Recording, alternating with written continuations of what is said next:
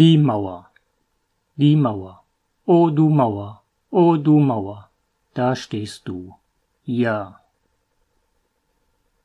Ja, da stehst du, Tag für Tag, Tag für Tag, Woche für Woche, Jahr für Jahr, Jahrzehnte lang. O du Mauer, o du Mauer, was könntest du für Geschichten erzählen? Waschfrauen, die, ja die, die in die Flucht trieben. O du Mauer, o du Herbst, was seh ich alles durch? Rostorf, November 2020, Werner Müller. Sehnsucht, Sehnsucht, vor hinter der Mauer mit, das schmale Loch und Rostov, den 29.10.2020. Das Land, das Land, mein Paradies, hinter dieser Mauer.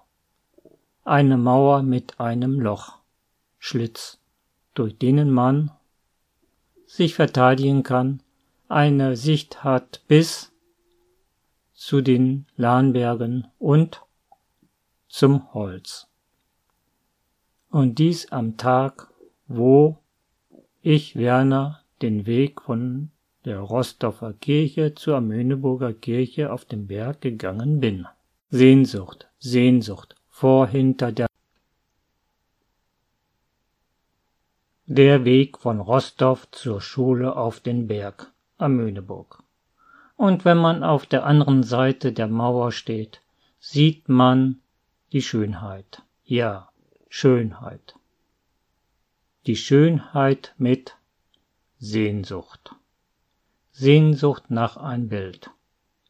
Oder doch nach dem Turm auf den Lahnbergen, die Landschaft zum Edersee, zum Dorf Rostorf.